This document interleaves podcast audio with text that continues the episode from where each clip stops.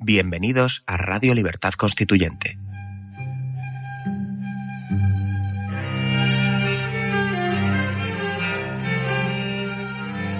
Están escuchando Radio Libertad Constituyente con don Antonio García Trevijano.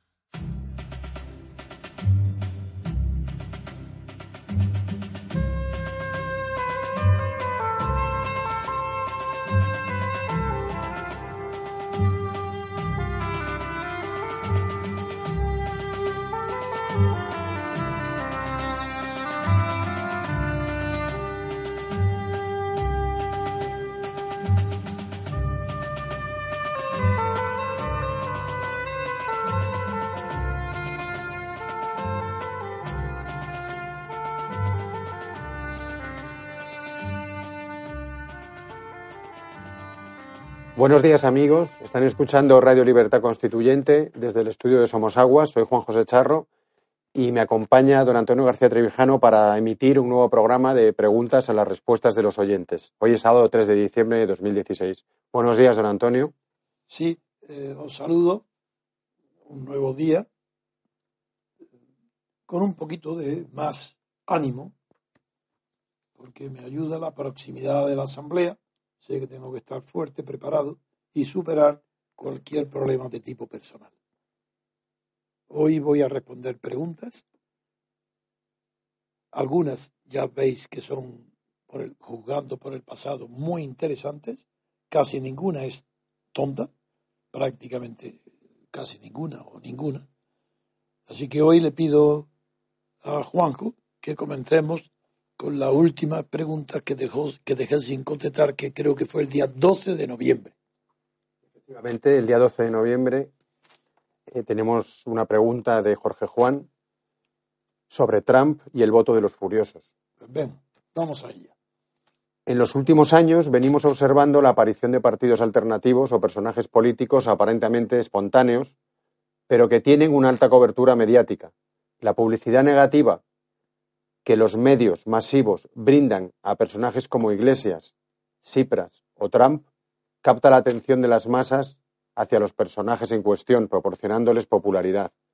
Todos ellos cuentan con la presunción de rebeldía, se nutren del descontento de las masas indignadas, pero en los hechos se embeben en el sistema por pura ambición de poder y son funcionales a éste.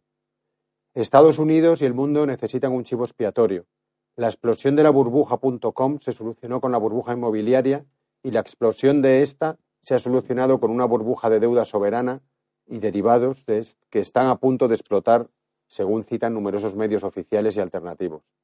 Hace falta un chivo expiatorio, un tonto que se atreva a apretar el botón y achacarlo todo a ese acto simbólico y no a la mala praxis de décadas. Por otra parte, usted, que no carga directamente contra la élite, no especifica qué política es la adecuada para solventar tal o cual problema, sino que plantea una revolución cultural para que la masa tome conciencia de ideas liberadoras como son la ruptura y la libertad creadora constituyente.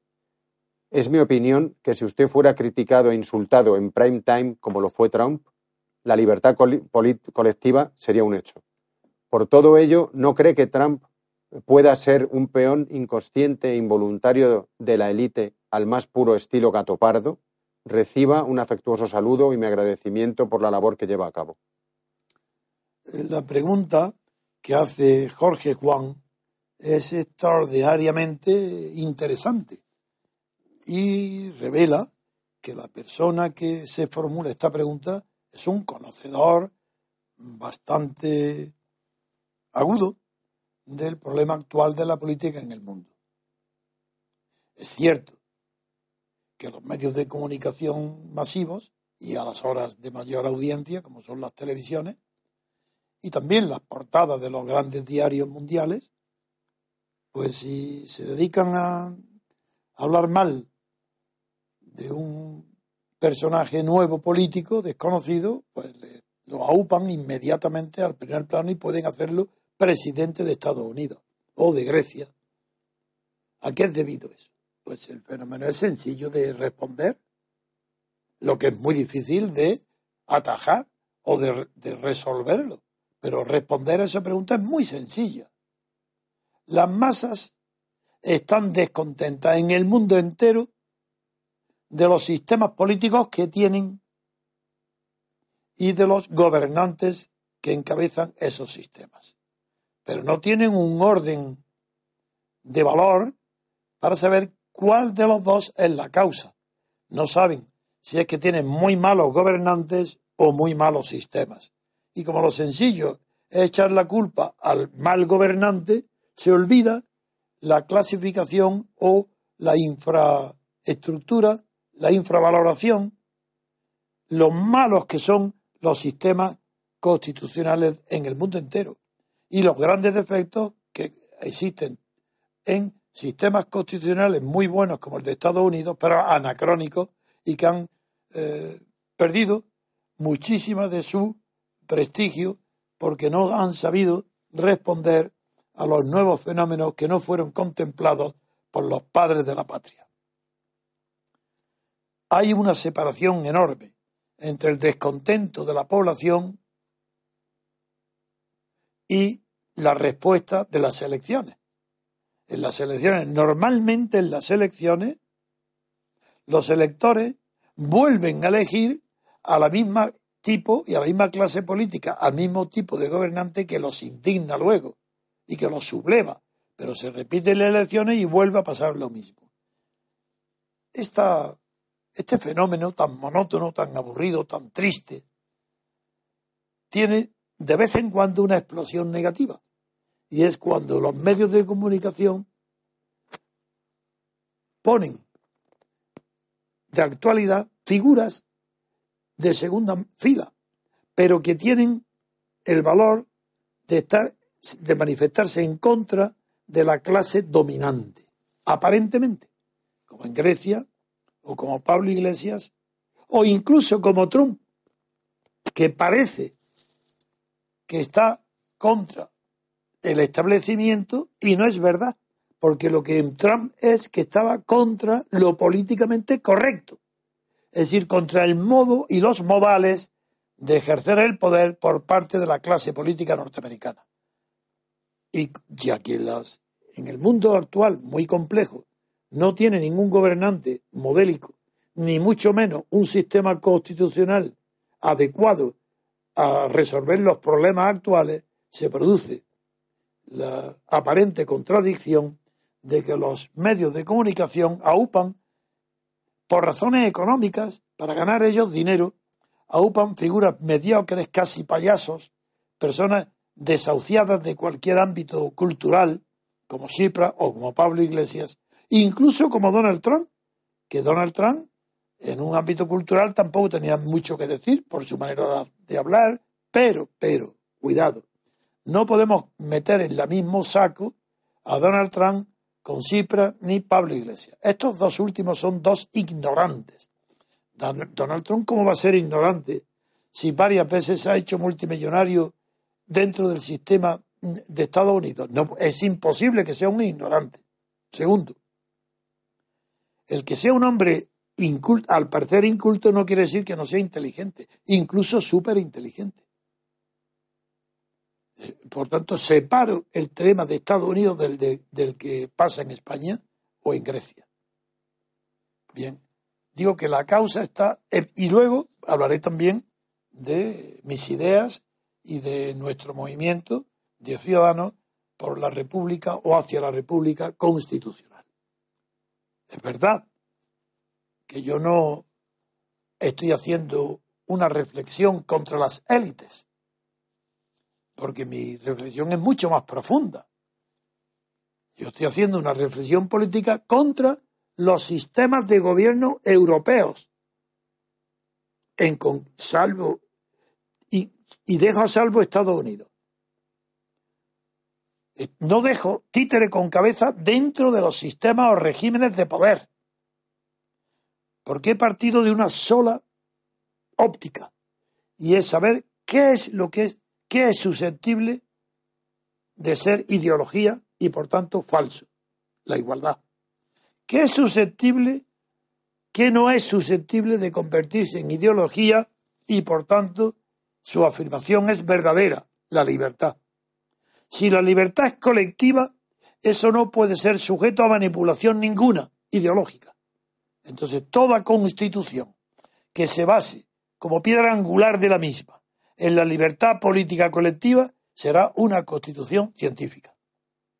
Constitucionalmente hablando, jurídicamente hablando, no física ni químicamente.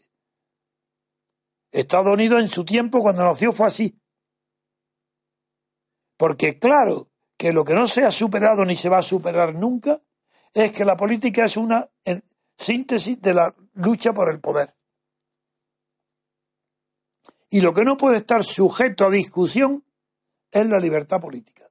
Si en la lucha por la ambición de poder entra en juego la libertad política, tenemos ya el resultado.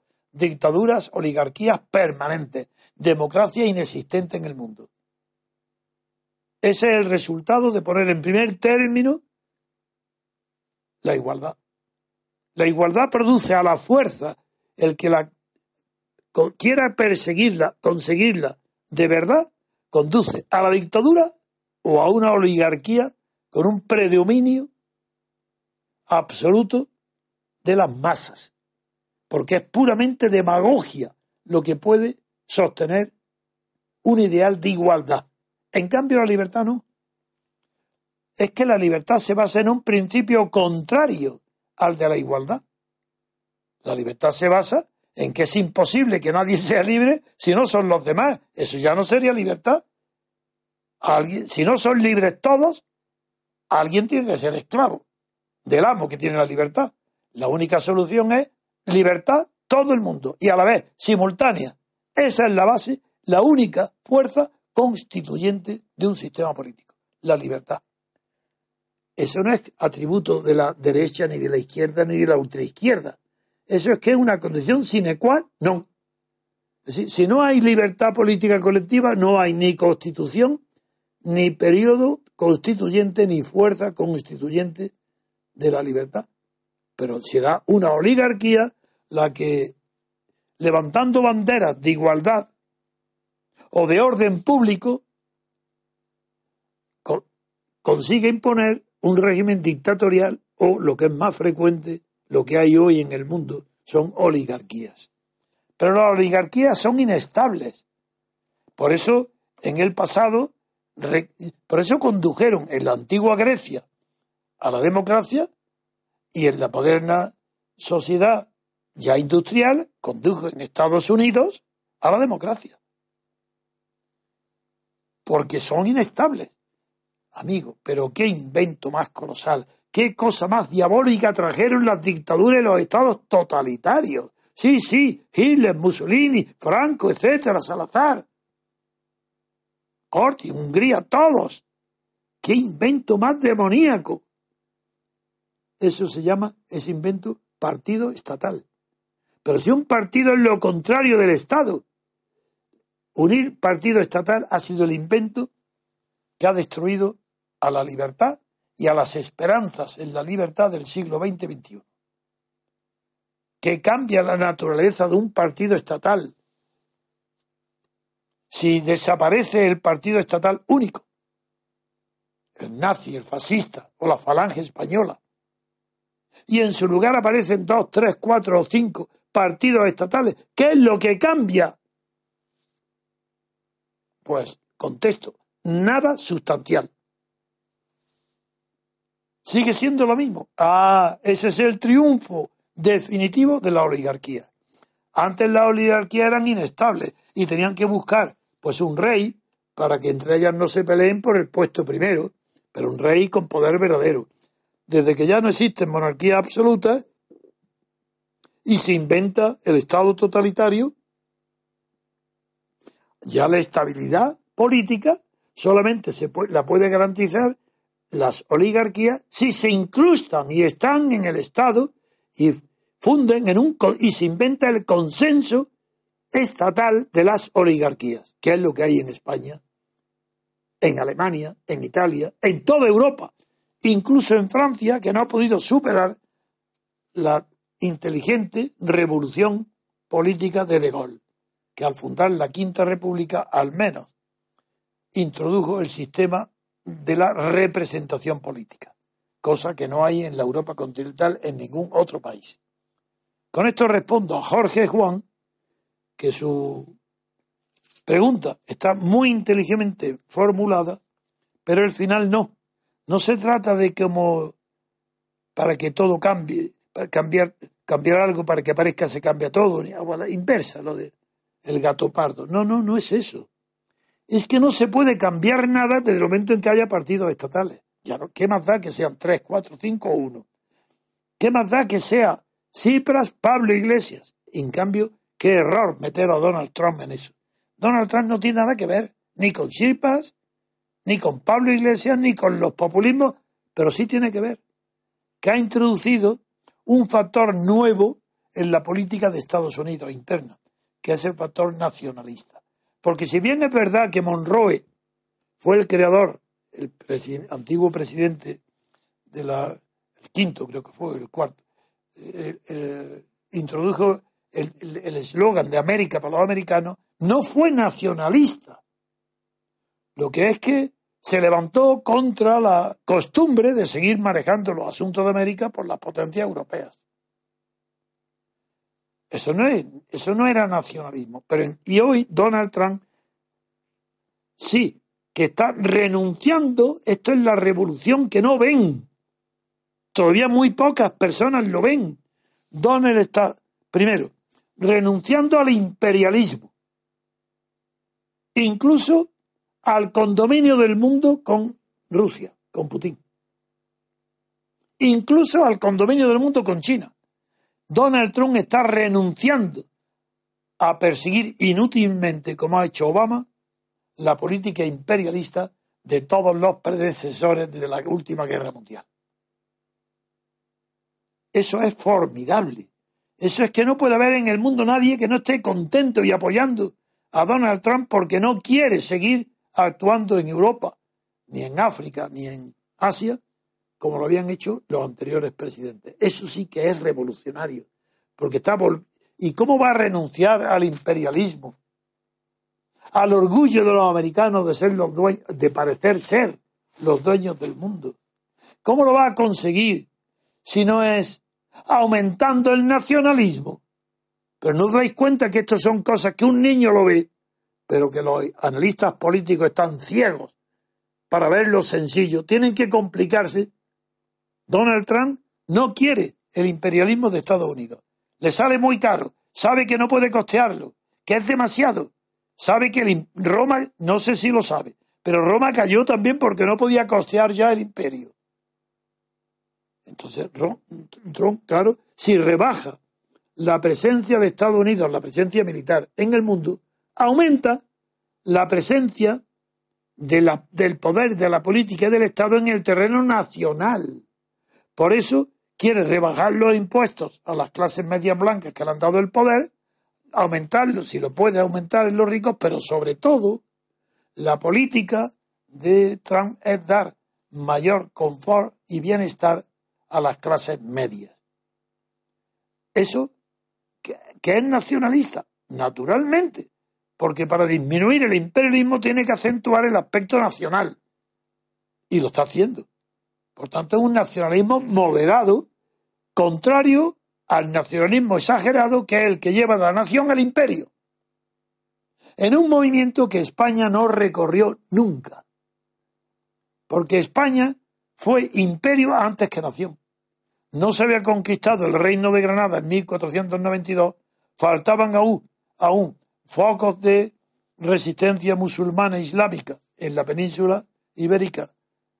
Y ya España había descubierto y conquistado un gran territorio en América, que nace el imperio español, antes que la nación española. Y esto va a tener unas consecuencias definitivas para comprender qué, pues la España de hoy. Así que les felicito por su pregunta, extraordinaria, Usted está preparado para pensar por sí mismo y para escribir. Y le invito a que lo haga en nuestro periódico, en nuestra radio. Escríbanos. Porque su pregunta me ha encantado. Otra pregunta, Juanjo. La siguiente pregunta es también del día 12 de noviembre de 2016 y nos la hace Luis sobre la elección del presidente. Buenos días, repúblicos. Don Antonio habla a menudo del sistema de elección del legislativo, pero no le he escuchado comentar cómo sería la elección del Ejecutivo. ¿Propone un sistema como el de Estados Unidos? ¿Podrían presentarse candidatos desde toda la nación, cribándose en sucesivas vueltas hasta la mayoría absoluta? Un saludo y gracias como siempre.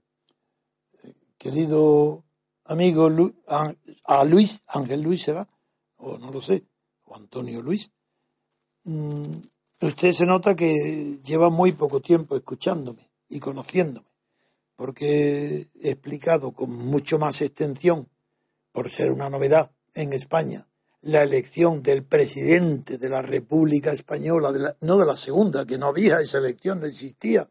Le he dedicado libros, he dedicado capítulos enteros de la teoría pura de la República y aquí en esta radio, no digamos en el periódico, la cantidad de veces que hablo de la elección del presidente, del Ejecutivo, del presidente.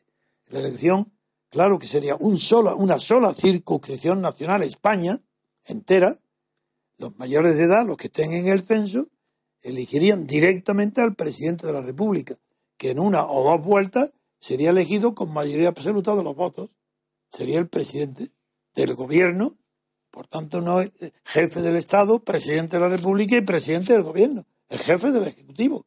Mayoría absoluta de votos de todos los que votaran teniendo derecho a voto, estando en el censo. ¿En qué se diferencia de Estados Unidos? Pues que no habría ni sistema de compromisarios, ni habría esa complicación en la financiación de las campañas. No, no, esto es muy sencillo. Lo que yo propongo es lo más sencillo que hay. Candidatos a presidente tienen que ser individuales, como en Estados Unidos, como en Francia. No puede haber listas de partidos para elegir presidente. ¿De acuerdo? Bien. Entonces, son los candidatos son unipersonales. No se pueden elegir más que personas, no partidos. Pero pueden proponer, presentar, apoyar a candidatos personales, bien sean partidos políticos o bien sean grupos de amigos o de electores los que quieran. Libertad absoluta para presentar candidatos, con los requisitos que se exijan en la correspondiente ley electoral para ser candidato. Bien.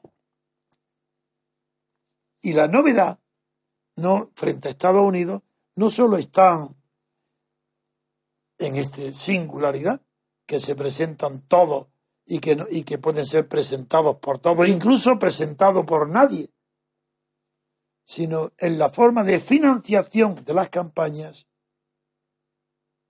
y en la forma de dimisión o control de ese poder tan grande que tendría un presidente elegido por la mayoría absoluta de los votantes españoles.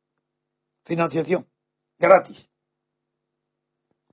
Estaría prohibida toda donación para ser elegir, para apoyar las campañas electorales, tanto a la presidencia como a la asamblea, a los diputados. Prohibidas las donaciones. Y para que los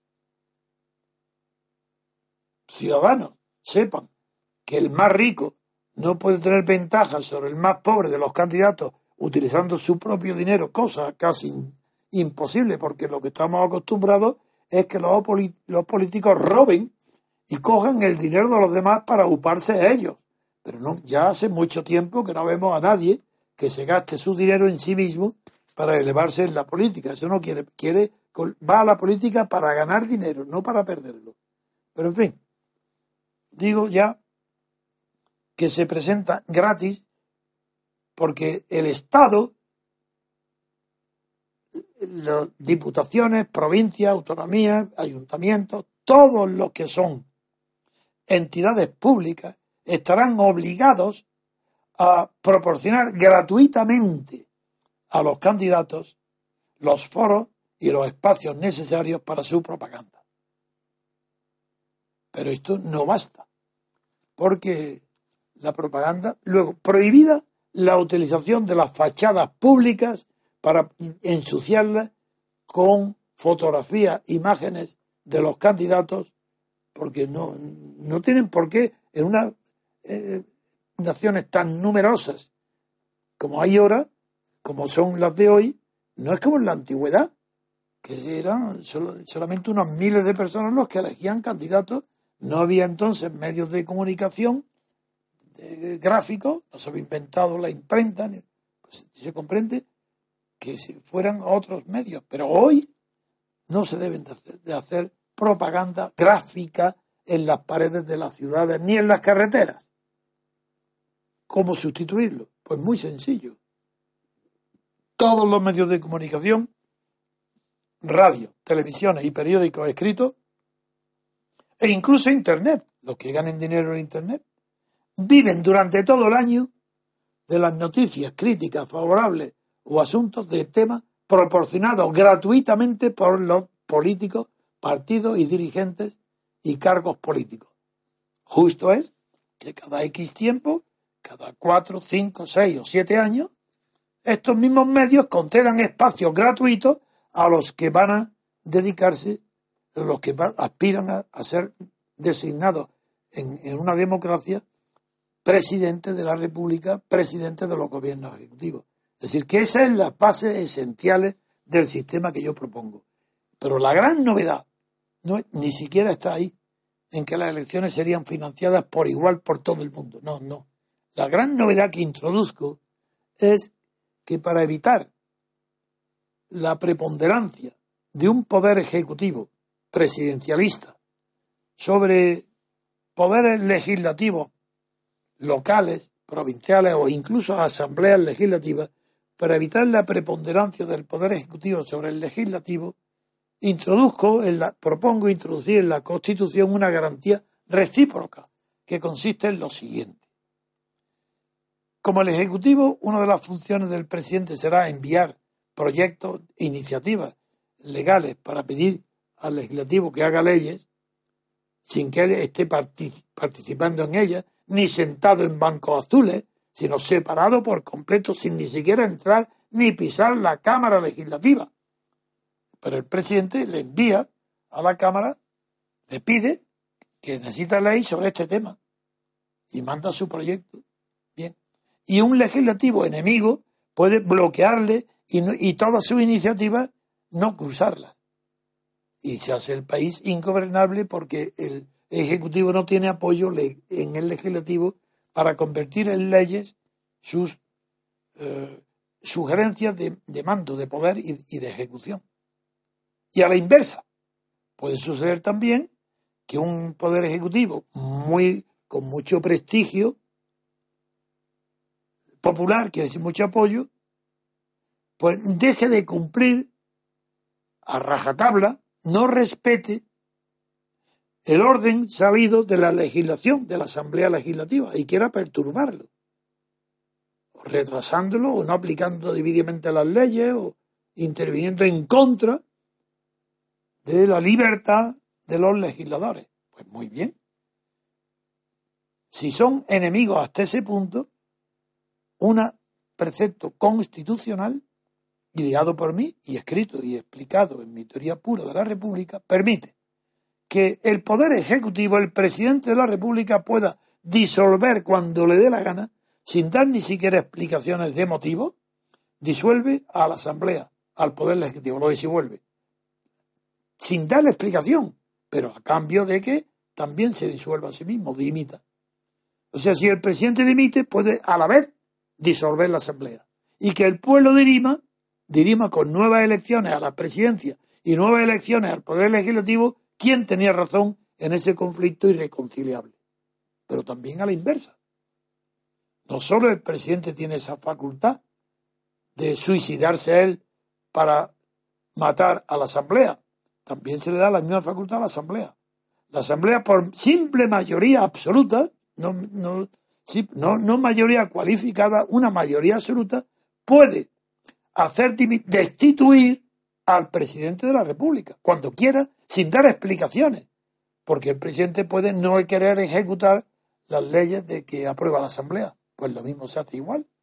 Se, lo dimite a condición de que la Asamblea también acuerde disolverse ella misma y convocar unas nuevas elecciones al legislativo. Ahí está, con esas dos facultades recíprocas exactamente iguales, queda constitucionalmente garantizada la independencia y la separación de poderes. Otra pregunta.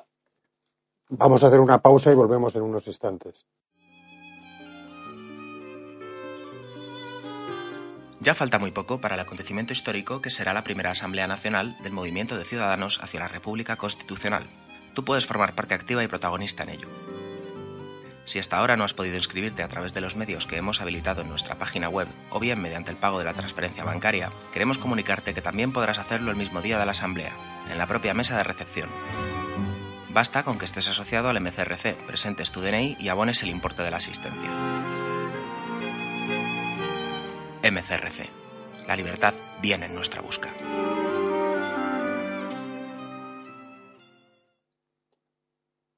Ya estamos de vuelta.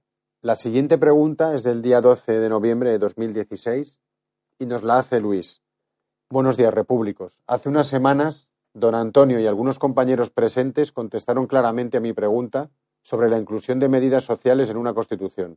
Sin embargo, se pasó sin contestar, o al menos no supe entender, qué sucede con los aspectos económicos en un proceso constituyente, entendiendo un proceso constituyente como una situación excepcional, en la que exigen condiciones que no necesariamente tendrán que ir en la Constitución. ¿Qué papel se le da a la ayuda material a los más necesitados para que puedan participar de la actividad política? ¿No cree que la baja renta reduce la libertad para prestar atención a la política y que al menos en un proceso constituyente esta debería ser socorrida? Sobre la marcha se me ocurre, y si se garantizase la renta básica en las campañas electorales, saludos, gracias y adelante, republicano. Es una pura contradicción, porque precisamente si es un proceso constituyente, por definición es un periodo corto, naturalmente un plazo de tiempo corto. ¿Cómo va durante un plazo de tiempo corto un asunto tan capital, tan decisivo como fijar una renta universal básica, mínima, obligatoria, va a ser objeto de decisión en un proceso constituyente, eso es imposible. Pero si el proceso constituyente garantiza nada más que la libertad constituyente, ¿cómo, cómo, cómo va? Es, lo que usted propone es imposible. Es muy difícil de conseguir en un periodo normal de la política. En un proceso constituyente está rechazado de plano. Pero ¿cómo en un proceso constituyente se va a permitir que se condicione el futuro de la política económica, constituyendo una obligación del Estado de pagar a todo individuo por el solo hecho de nacer una renta? Pero eso es absurdo. Eso puede defenderlo quién? ni siquiera los que defienden el derecho a la igualdad absoluta, porque la igualdad absoluta se refiere a las relaciones entre los seres existentes, no los por venir, los que están por llegar. También vamos a, a darle una renta vitalicia permanente por el hecho de nacer. Eso es imposible. Pero es además que usted no ha comprendido lo que es proceso constituyente. Es el proceso de constituir ¿qué? La libertad. Pero ¿de qué es lo que no? ¿Es que usted es libre hoy? No. Pues eso es lo que queremos, ser libres. Y hay un proceso constituyente que esté presidido por quién? Por la libertad, no por la igualdad. Y no por la igualdad fisiológica de un recién nacido, de un bebé que al día de nacer ya tenga derecho a una renta como el, el que va a morir al día siguiente porque tiene 90 o 100 años. No, es que esto es una galimatía lo que dice, que no tiene pies ni cabeza. En un proceso constituyente eso está excluido. Es más, yo creo que es una utopía incluirlo en cualquier periodo normal, pues figúrese si una utopía, como sería garantizar una renta básica mínima a todo ser vivo, bueno, ser vivo con forma humana, porque hay otros seres vivos a los que no les va a dar la renta. Bueno, esto ya lo considero contestado. Absurdo. Otra pregunta. La siguiente pregunta es también del día 12 de noviembre de 2016 y nos la hace Héctor García. Hola, felicidades por el programa. Mi pregunta es sobre el anarquismo. Don Antonio ha dicho alguna vez que nosotros no somos libres si no lo son los demás, y así fundamenta su idea de libertad política colectiva. Cosa que siempre he compartido, pero en el programa del día 11 dijo que ningún anarquista había dicho nunca eso mismo. Si revisa el libro de Proudhon, Dios y el Estado, edición Utopía Libertaria, página 89, recordaría que allí dice, no soy humano y libre yo mismo, más que en tanto que reconozca la libertad y la humanidad de todos los hombres que me rodean. Aquí Proudhon criticaba la noción de libertad individual de los liberales clásicos, que no era más que una ficción, y me gustaría que don Antonio dedicara algún programa a explicar las concepciones de la libertad de los anarquistas clásicos, Bakunin, Proudhon y Kropotkin, y sus diferencias con los liberales clásicos, Ricardo, Smith, etc., y con la propia idea de libertad de don Antonio. Gracias por el programa. Bien, he entendido muy bien su pregunta y no tengo nada que rectificar respecto a lo que he dicho. Eso, la frase esa que del día 11 lo, la pronuncié porque dos o tres días antes, leyendo a Bakunin y a Kropotkin frases parecidas, jamás dijeron lo que digo yo. Dijeron cosas parecidas. Y aprovecho la cita que usted hace de Proudhon, muy bien traída a cuento, para también decir que lo que dice, en primer lugar, lugar Proudhon no fue anarquista. Fue combatido por Carlos Marx, pero Carlos Marx tampoco lo confundió con los anarquistas.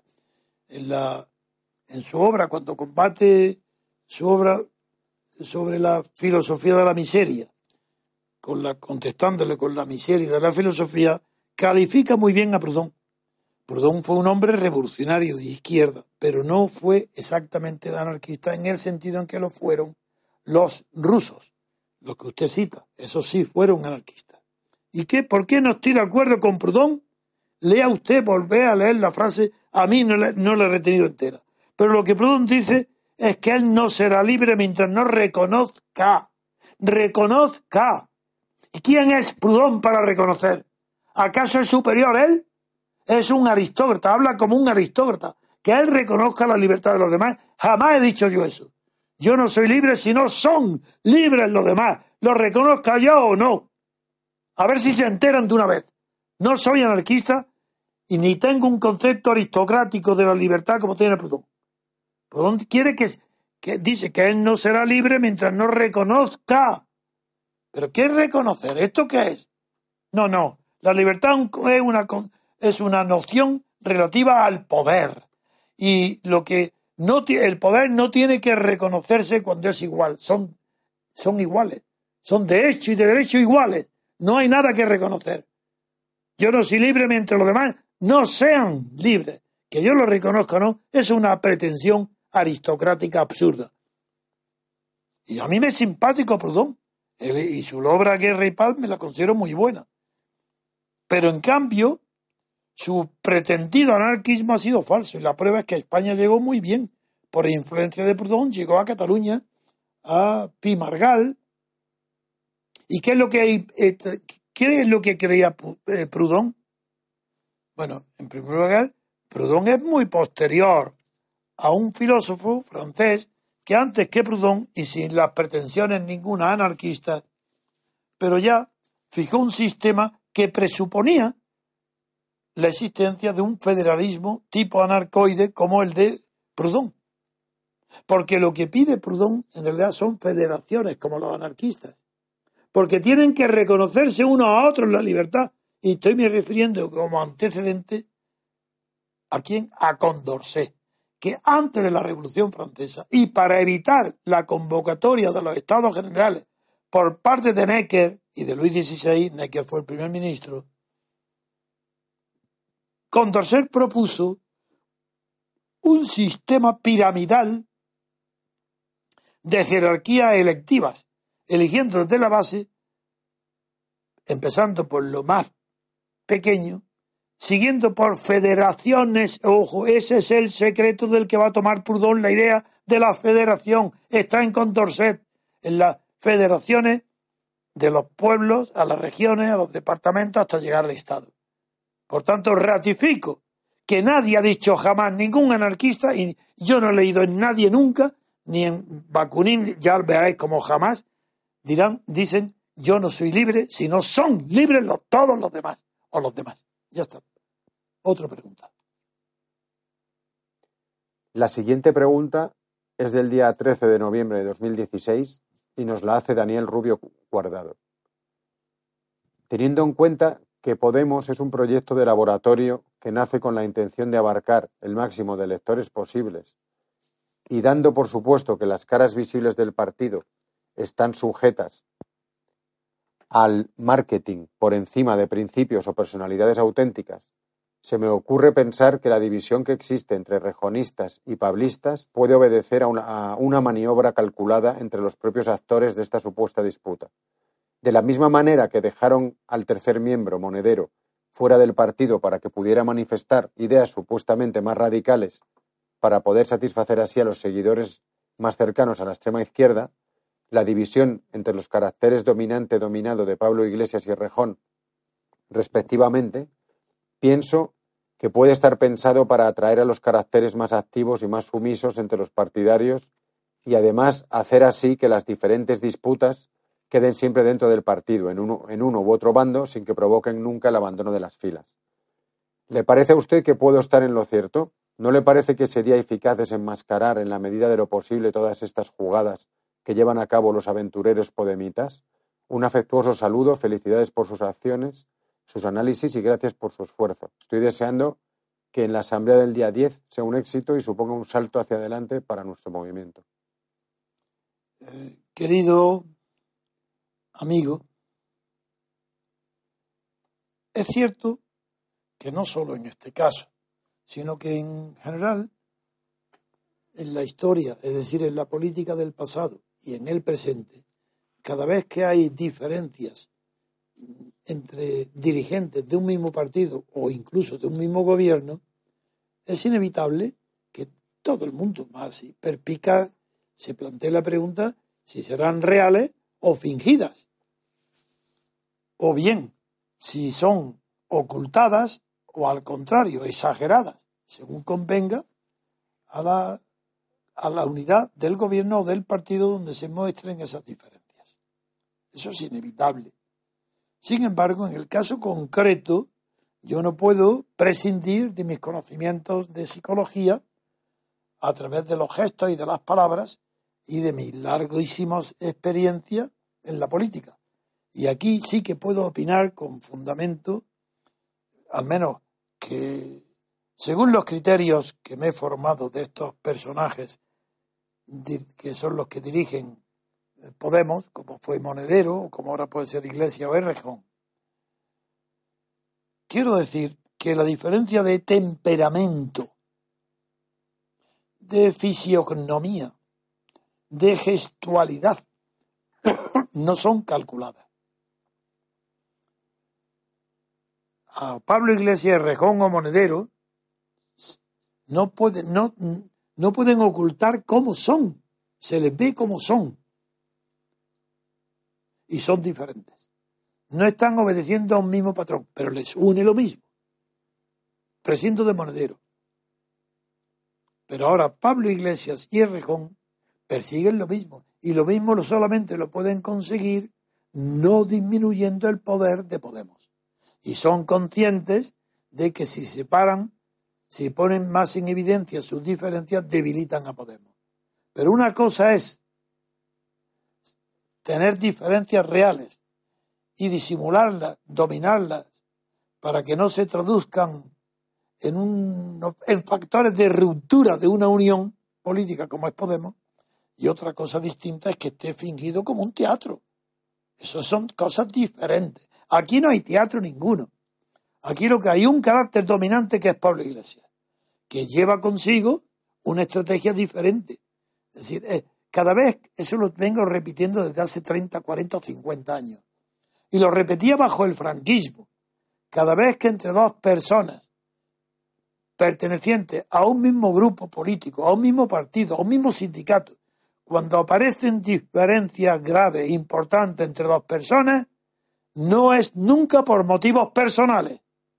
Tomar nota al pie de la letra de lo que, lo que digo. Cada vez que hay una diferencia, una discusión personal, detrás hay un motivo ideológico.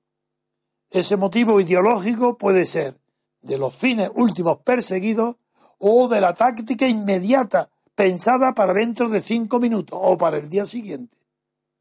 Pero las diferencias personales en política no existen. Siempre traducen distintas concepciones políticas. Y en el mejor de los casos, para reducir todos los conflictos a pura ambición de poder, bien. No hay dos ambiciones de poder iguales. No existe. No es posible. Porque incluso en el modo de ejercer el poder se diferencia una persona de otra. Así que eso no. Pero es fácil suponer que ni Errejón ni Pablo Iglesias quieren separarse. Pero el problema no está ahí. ¿Podrán mantener mucho tiempo las profundísimas diferencias que los separan? ¿Es que acaso es compatible dentro de un solo partido? Si se le llama otra cosa movimiento ya veremos. Pero es concebible dentro de un partido una concepción vertical del poder y una combinación de factores políticos que hagan que sea dominante o hegemónica la clase obrera, la clase más, la última. Es compatible con una idea llamada transversal, que en realidad tendría que ser oblicua, para que, que es lo que defiende el Rejón, eso es incompatible. ¿Por qué se mantienen? Porque los dos son conscientes que no les conviene a ninguno de los dos separarse. Pero yo digo que se separarán, acordaros, porque son reales, las diferencias no están fingidas. Y a medida que avance el proceso, a medida que se debilite Podemos, se aumentarán las diferencias entre, entre Pablo Iglesias y Rejón. Cuanto menos votos saquen, más seguro estará el rejón que la culpa es del Partido Comunista, no del partido, sino de la alianza con el Izquierda Unida, resto del Partido Comunista, y porque eh, Pablo Iglesias estará convencido de lo que, que la división de clases sociales es horizontal, que el poder es vertical y que no hay nada transversal, que eso es un cuento. Eso es, por tanto, las diferencias son reales y producirán la ruptura de Rejón y Pablo Iglesias. Tardará más o menos, eso no lo sé, pero es incompatible porque no hay diferencias personales. No es verdad. Es que no es posible que sea verdad, porque no existe en la realidad. Si ni siquiera en un colegio los amigos y los enemigos se, quieren decir porque tienen intereses iguales, no, les conviene estar unidos si cuando deja de ser el sentimiento que determina las uniones y las desuniones. Así que respondo claramente. No creo que eso sea un, un teatro, una ficción para tener apoyos de ambos, de todos lados. No, eso es real y esas diferencias van a estallar a medida que pierda votos el Podemos. La siguiente pregunta es del día 13 de noviembre de 2016 y nos la hace Eduardo Miralles. Hola, don Antonio. Estudio Derecho en la Universidad de Murcia y me pregunto si tiene en mente alguna estrategia para propagar su pensamiento por las universidades españolas. ¿Fue útil la organización estudiantil en la lucha contra Franco? Un saludo. Puedo contestarle con muchísima precisión a la pregunta histórica. Es decir, si fue útil la lucha de los estudiantes contra el universitarios en, la, en el combate contra el franquismo y en qué sentido lo fue. Eso, y le voy a contestar rotundamente. Las manifestaciones estudiantiles contra el régimen franquista fueron útiles cuando comenzaron en la década de los 50, cuando el asunto de Ruano, fueron útiles, pero no porque movieran fuerzas sociales interuniversitaria en profesores o en alumnos, no. Fue porque rompieron la idea de que, del monolito de la dictadura y rompieron la idea de que era imposible manifestarse contra la dictadura. Fueron los estudiantes la vanguardia que permitió y abrió esta brecha que ya no se cerró nunca. En ese sentido fueron estudiantes, como un símbolo de combate. Pero luego también tuvieron otro segundo momento que fue en el año 68, 67, 68, que también tomaron parte los estudiantes universitarios en los movimientos de Estados Unidos y de Francia de Europa de protesta de los estudiantil, sobre todo de las universidades, en favor de una mayor eh, libertad en la difusión de la cultura y en el acceso a los puestos de la sociedad y del Estado. Es decir, la circulación de las élites, creo que fue la teoría de Pareto, fue puesta en práctica en mayo del 68 por las protestas de los estudiantes. Y una cosa curiosa que a mí me llamó mucho la atención en la época es que a, pesar de la rebeldía y radicalidad del mayo de 68 francés, como yo tomé parte, hice aquí un experimento previo eh, en el mes de marzo, dos meses antes que invité a España a Servan Schreiber y hice una convocatoria importantísima de, de, 2.000 estudiantes en la calle Princesa en el Hotel Meliá, que fue un éxito enorme. Pero en cambio yo no fui a la universidad acompañando a Servan Schreiber porque ya sabía, yo mismo lo había preparado, que aquello fuera un fracaso. Como así fue. Esto lo digo como una nota para que entendáis que es que esa no lo sé porque haya pensado en eso, que también he pensado como pienso en todo lo que hago, pero es que lo he vivido como una experiencia. Y esa experiencia que en el año 68 los padres apoyaron a los rebeldes estudiantes de Francia. Y eso fue un hecho insólito, porque hasta entonces no se había visto que los padres de familia, de las familias burguesas, ricas, bien situadas, apoyaran a sus hijos rebeldes en las manifestaciones de, eh, en París, en las universidades de París. Y eso es debido a que el comienzo, el comienzo juvenil obedecía al tema de la circulación de las élites, aunque nadie lo dijera. El tema de Pareto. Estaba encerrada la sociedad y el movimiento estudiantil rompía las paredes de sus, en, sus progenitores, padres y abuelos, que tenían a las élites congeladas. Y los padres apoyan porque comprendían la necesidad de sus hijos de encontrar colocaciones en la sociedad. Y, la sociedad les cerraba el paso. Ese fenómeno nuevo yo no lo había visto antes en la historia política. Y en, cambio,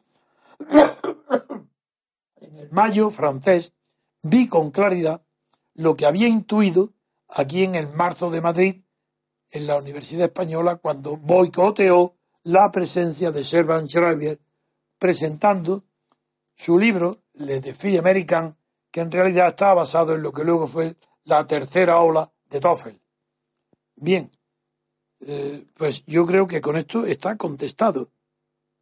Y hoy los estudiantes están muertos, porque no sirven para nada, políticamente para nada. Eh, los partidos no tienen fuerza ninguna en la universidad. Y los estudiantes tampoco. La universidad está dominada por capillas, capillas de catedráticos y profesores adjuntos y titulares de tal. Son las capillas y los estudiantes carecen de personalidad. Pero es verdad que con ello he contestado a la pregunta que me hacía Eduardo Miralles. Así que otra pregunta. Pues la siguiente pregunta es también del día 13 de noviembre de 2016 y nos la hace Ibn Marwan. Buenos días. He oído en bastantes ocasiones a don Antonio decir que la entrada de los partidos en el Estado, dejando de ser societarios, se produce con Mussolini. ¿Podría don Antonio hacer una cronología de cómo se llega a ese punto? Es decir, si ya había autores que defendían dichas tesis, si el cambio se hizo legislativamente, si podría entenderse el fascismo sin la estatalización y si con posterioridad, aparte de don Antonio, ha habido contestación por otros autores. Muchas gracias por los programas. Contestamos la pregunta de una manera directa y concreta. Cronológicamente, la primera noticia que yo tengo y creo que existe respecto a la importancia del partido político para formar el Estado está en una excelente monografía de Richard Smith en alemán, que la obra era Allgemeine Staatlehre, o sea, doctrina estatal general, y eh, que fue publicada en Leipzig en 1901. Así, en 1901, muy anterior, por tanto, a Mussolini y muy anterior a Robert Mitchell y a Todi Pareto, al primero es Richard Smith, pero este tiene una doctrina tan original que tardará nada menos que esperar a la República de Weimar para ver reproducida y reelaborada la doctrina que había iniciado en solitario Richard Smith en 1901.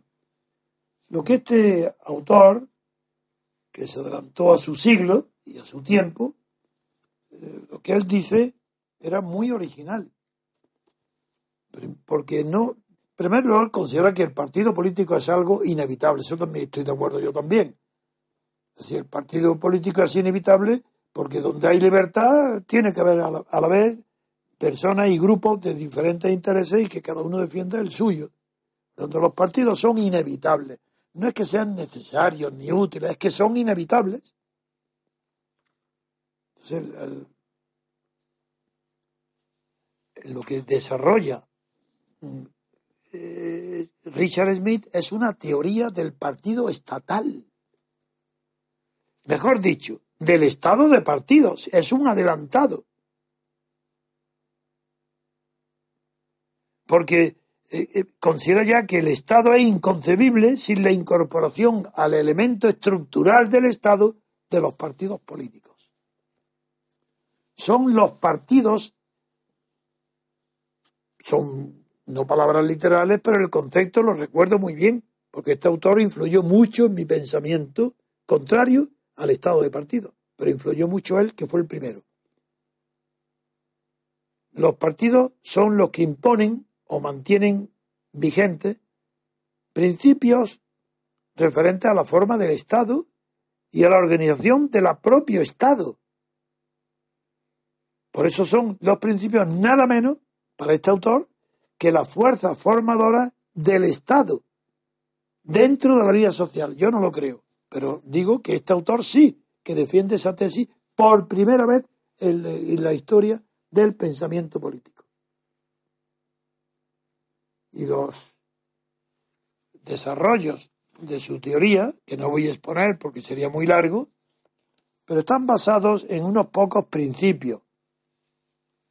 El primero es el que la vida de los partidos está esto es una afirmación de él, de Smith, la vida de los partidos está inseparablemente unida a la vida del Estado. Claro, estas, estas expresiones rotundas después del conocimiento que tenemos de la historia, son muy peligrosas de saber porque los partidos, a no ser que sean el partido, a cualquier grupo con intereses diferentes a los otros y que esté en el gobierno o próximo al rey o eso si en un sentido estricto estas frases no sirven para nada. La vida de los partidos está inseparablemente unida a la vida del Estado, pues depende de qué tiempo. Y desde luego lo que es seguro es que en el estado de partido actual la vida no es que esté inseparablemente unida, es que es la vida del Estado. Los partidos estatales no están unidos al Estado, son el Estado. El Estado son los partidos. Y esto está anunciado nada menos que por este autor extraordinario de haberse adelantado a los acontecimientos. ¿Y, eh, sabéis lo que llega este hombre a, a vaticinar? Que esos partidos en la vida del Estado que están inseparablemente unidos a la vida del Estado, llegan, si solo se enfrentan entre sí, unos pocos partidos fuertes en esa vida, porque eh, de esa manera se van alternando. Cuidado, ¿eh? Los partidos enfrentados entre sí, unos pocos partidos fuertes, se van alternando regularmente en la vida pública del Estado y en los gobiernos bueno, esto lo dice literalmente este autor. ¿Y qué es lo que está pasando desde la guerra mundial en Europa? Exactamente esto. Los partidos estatales han llevado al Estado a una subordinación al partido. No se trata ya, como pretendía Richard Smith de que el partido está inseparablemente unido a la vida del Estado. No, no. Ahora es mucho peor. Desde los estados totalitarios, lo que añade Mussolini y Hitler y Franco, ahora es distinta. Es que la vida del Estado está inseparablemente unida, es la vida del partido. Gravísimo. Esto tiene origen aquí, en este autor extraordinario por su talento previsor de por dónde iba a transcurrir la vida de los partidos para llegar a ser como hoy son partes integrantes. No es que son inseparables, es que la doctrina alemana, la jurisprudencia alemana, dice que son órganos del Estado. Pero órgano, eso no quiere decir estar unido inseparablemente. Órgano es que forma parte del mismo organismo que el Estado. Extraordinaria previsión. Maravilloso autor, el que en 1901 Ricardo Smith, Smith llega a ver cuál será la evolución de los partidos estatales que hoy se han convertido en órganos del Estado. Con eso creo que he, respondido de una manera directa a su pregunta. Pues hemos llegado al final de la emisión y nos vemos en el programa siguiente. Un abrazo a todos. Gracias por haber escuchado Radio Libertad Constituyente. No olviden visitar la parrilla de programación en la nueva página web del Movimiento de Ciudadanos hacia la República Constitucional, en la dirección www.mcrc.es. Radio Libertad Constituyente. La libertad viene en nuestra busca.